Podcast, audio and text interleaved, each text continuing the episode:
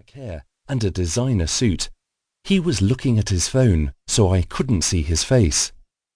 Excuse me, he asked in a beautifully smooth voice. My Google Maps aren't working, and I need directions to Leicester Cathedral. You're Benedict Cumberbatch, I squealed in his face. Not my coolest moment. He smirked. Yes, that's right. Apparently I'm related to Richard III, and they want me to do a reading, but I'm a bit lost. Just walk under the bridge and you'll see the crowds, I said. Thanks. He smiled and walked off fast. I didn't tell anyone. They were all too busy talking about the ancient king. But I met a living, breathing showbiz royalty today, which makes up for an awful lot of parking tickets, if you ask me. Mayhem at the Manor. One hundred years ago, Wickham Manor was the wealthiest estate in the whole of England. It was owned by the generous Botham family, who employed countless loyal gardeners, servants and cooks, all of whom were proud to work at the country's most beautiful stately home. Once a year, Mrs. Botham would invite the villagers to a grand ball at the house, and at Christmas she would serve mince pies during the annual carol concert. Visiting dignitaries would always admire the grand family portraits on the walls and sample the head cook's famous steak and kidney pudding. But a century later, and the world was a very different place. The Bothams had lost their fortune after several financial disasters. They'd waved goodbye to all but the most loyal staff, and the present Lord and Lady of the Manor were forced to open their doors to the public.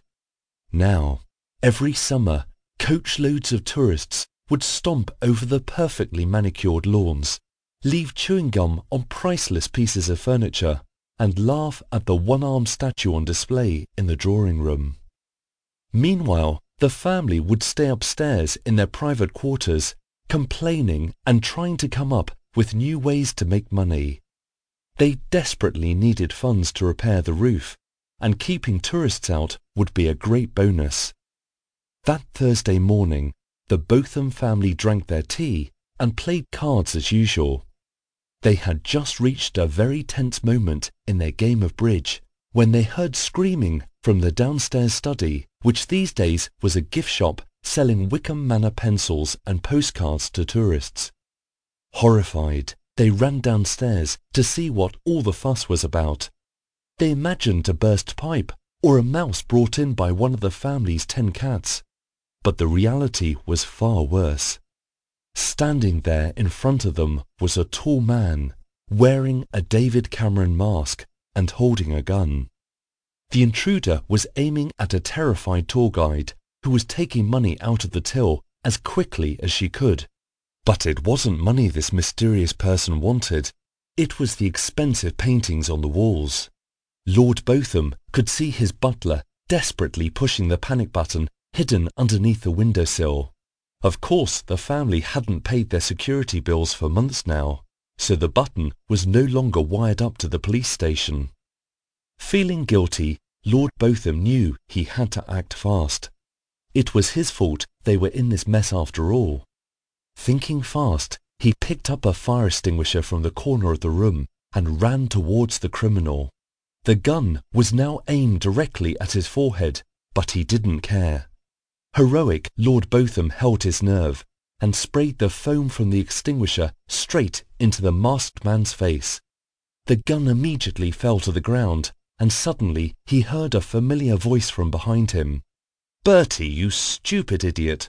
Why did you have to choose today to be brave? It was Lady Botham waving her fist at her husband. He turned back to the intruder who was wiping the foam out of his eyes. Suddenly, he realized it was his favourite gardener, Tim. Noticing the camera phones flashing in her face, Lady Botham walked up to her husband and whispered in his ear, We were trying to get the insurance money, you fool. Ah, said Lord Botham, could I offer anyone some tea? Of course the police couldn't be fobbed off with a cup of Earl Grey, and Tim couldn't escape a short stretch behind bars either.